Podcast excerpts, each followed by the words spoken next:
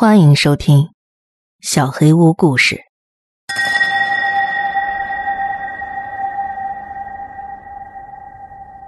今天的故事依旧由五层知识提供。楼上楼下，上集。你了解自己的邻居吗？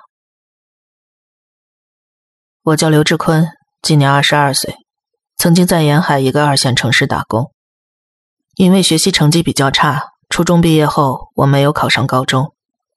我的爸妈找了几个亲戚一商量，觉得按我的学习态度，就算上了中专，也不一定能学到什么技能，不如早点走上社会，还能多磨练磨练。我虽然不太愿意，也只能听从安排，投靠了在大城市打工的大伯。当时我刚十七。大伯年轻的时候是个木匠，我跟着他时，他专门给人运送和安装家具，有好几个相熟的家具店老板，谁家开了张，就会打电话给大伯，让他送货安装。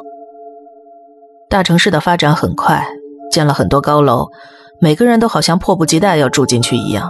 我和大伯从来就不缺活干，我喜欢跟着大伯干，他对我钱上面很大方，也挺照顾我生活。就是有一点我想不通，大伯在我眼里怎么也是个手艺人，干嘛要吃这种风里来雨里去的苦？有一次我实在忍不住就问了大伯，他眯着醉眼，用手摸了一把油光的额头。小崽子知道啥？这活来钱快，懂吗？我一度觉得我的未来已经确定了，先给大伯当副手，和他学几年，以后大伯不做了。我就接过他这个摊子，说不定自己也有机会带个徒弟。然而天有不测风云，我跟着大伯的第二年，他背柜门时拉伤了后背，他开始没当回事儿，带着伤接活儿，可能在这期间耽误了治疗，一来二去，后来就严重了。大伯无奈，只能放弃这个行当，回了老家，给人打打柜子什么的。但我不想走了。我已经迷上了这个大城市，虽然这里没有一草一木属于我，我还是想留下来。这比我那个县城老家有意思的多，毕竟我觉得自己还年轻，想多闯闯。大伯走了，我也干不成老行当了，只能再找出路。接下来几年，我干过各种各样的工作：门童、侍应生、面点店学徒、汽修店学徒。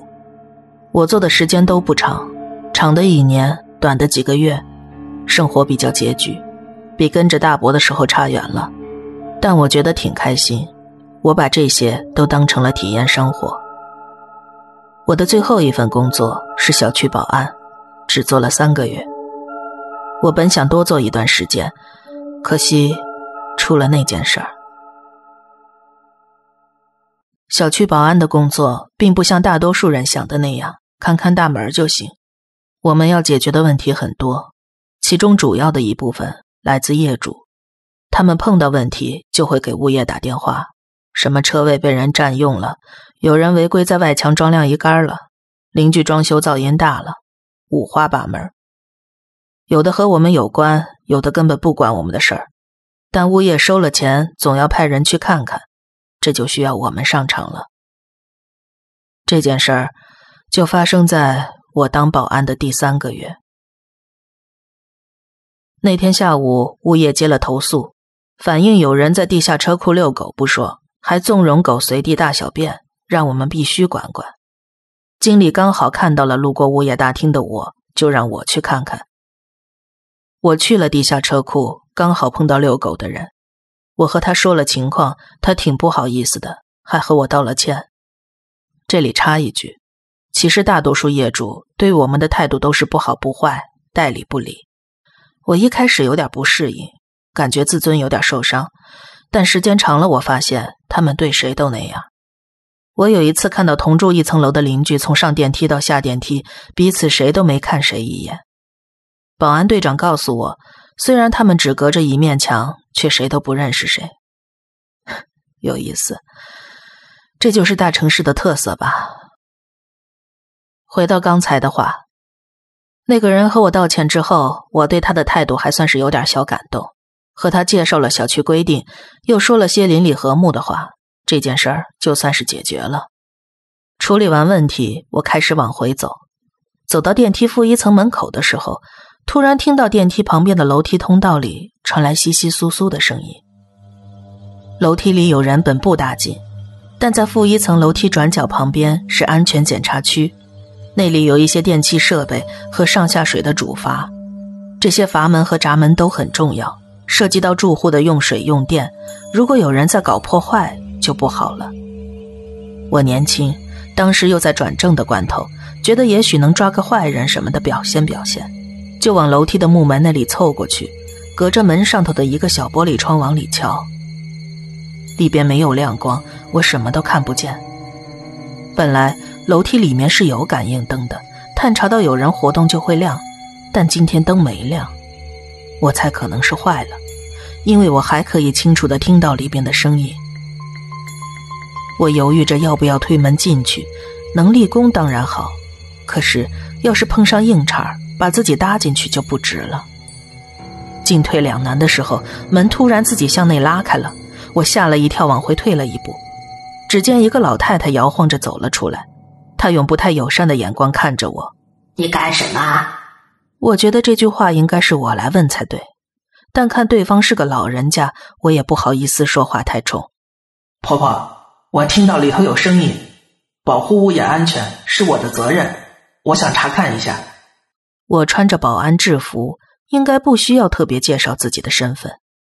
老太太好像对我的回答很满意，敌意消除了不少，但我注意到。她身体往后退了点儿，挡住了楼梯进口的木门，好像有意无意的在遮挡身后的东西。我起疑了，里头那么暗，您在里头干嘛呢？老太太不乐意了。我一个老太婆能做什么？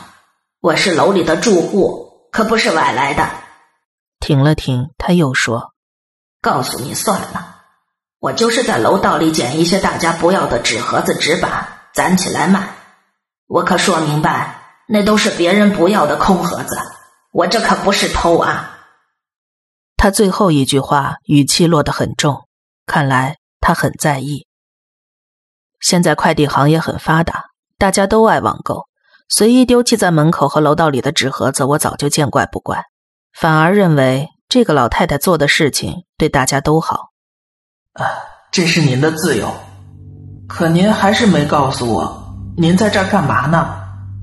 老太太有点不好意思。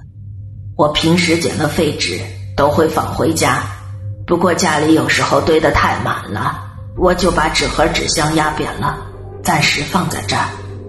我放的时间不长的。我挺想和他说这么做不合适，但面对一个老太太又说不出口。那您保重，弄纸盒的时候。注意安全，我还能说什么呢？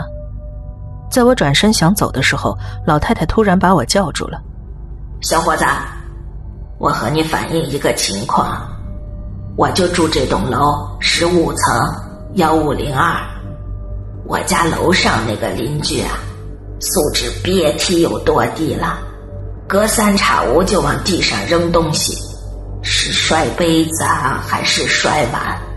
我也不知道摔的是什么，我一个老太太都这么大岁数了，还被吵得不得安宁。你帮我上去看看，我物业费可是一直都交着的。我听了有点哭笑不得，这种邻里纠纷我能帮什么忙呢？我们也只能抓抓装修噪音，人家在家里摔东西，我哪里管得着？可看那个老太太，我又心软了。心说试试吧，就当好人好事了。我通过无线电和物业总台反映了这个情况，说我要去十六楼看看，然后就上了电梯。到十六楼下了电梯，正对着我的就是幺六零二的房门。如果老太是幺五零二的，那她反映的应该就是这一户了。我有点犹豫要不要敲门。有句老话说得好，捉贼要捉赃。如今这户人家安安静静，我敲了门，要怎么说呢？我觉得观察一下比较好，就上了天桥。在天桥上可以看到零二户的卧室后窗，我至少看看他家里有没有人。很遗憾，这家人拉了窗帘我只好竖起耳朵听，一点声音都没有。看来没人，那就不关我的事了。因为和物业总台报备过，巡查幺六零二就变成了一个任务，我必须有个交代。我走回电梯口，按了下行键。打算回去。电梯到了，我半个身子踏进了轿厢，回头眼睛又扫了一眼幺六零二的房门。我惊奇的发现，门和我来时不一样，开了一条缝儿。奇怪，这门怎么自己开了？我回身正打算查看，就听到一个嘶哑的声音从门里传来：“你是谁？在我家门口干什么？”我……你别骗我！我看见你了，你在天桥上朝我家卧室看，你是真保安吗？隔着太远，交谈不方便，我就往回走了一步。没想到对方立刻警惕的把门缝关得更小了，门缝里一点光都没有。我估计他应该把家里的窗帘都给拉上了，真是个怪人。嗯，您别误会，我是小区保安，我确实是来您家有事儿。说。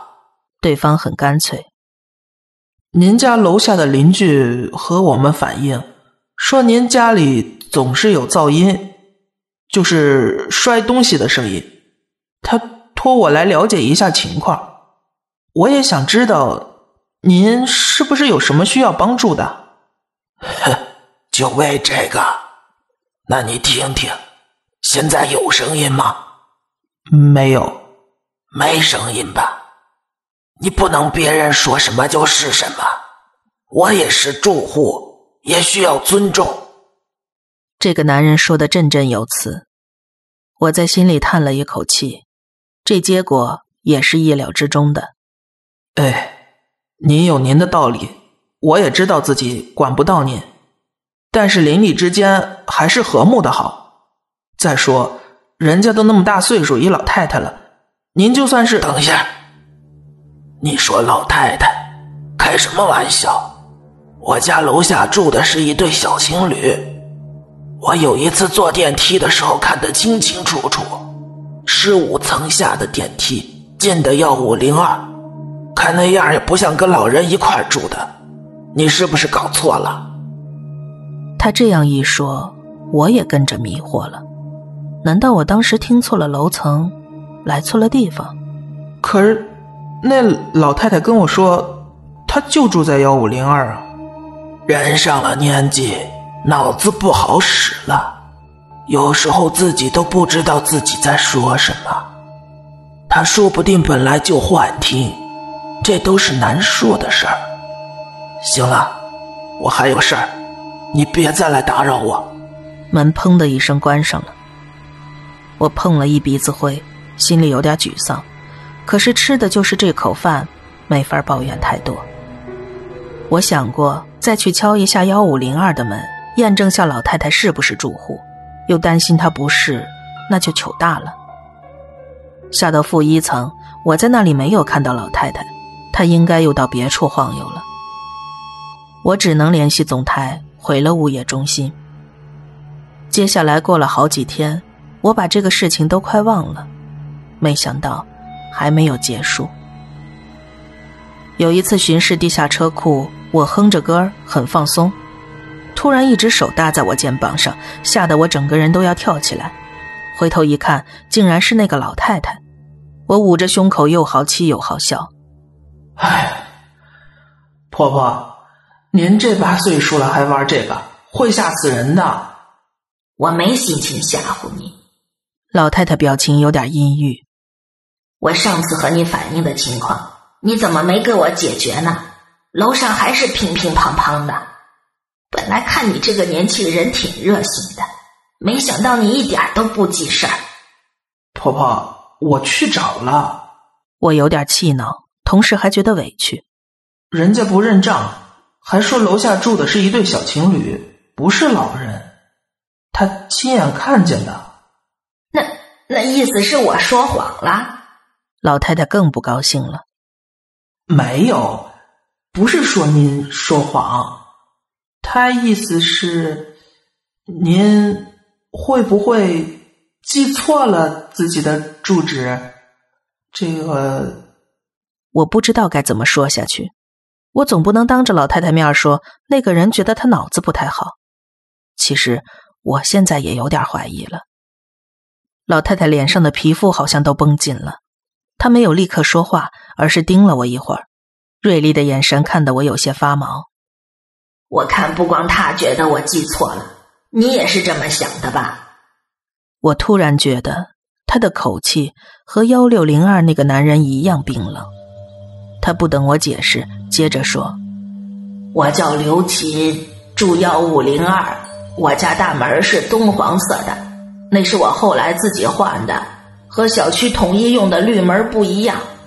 门口边上打了个多层板的橱子，用的是仿胡桃木的铁皮，最下头那个拉门换过一次，你得贴近了仔细看，能看见那个小门的花色。”和别的地方有一点不一样，这种事儿我要是不告诉你，打死你都找不出来。行行行，我信了，您不用打死我，我现在就再跑一趟。我真的被这个老太太吓得够呛，我有种感觉，不解决这个问题，他是不会善罢甘休的。他和我杠上了，同时我还有一点疑问：一个这么有战斗精神的老太太。干嘛不自己上去找呢？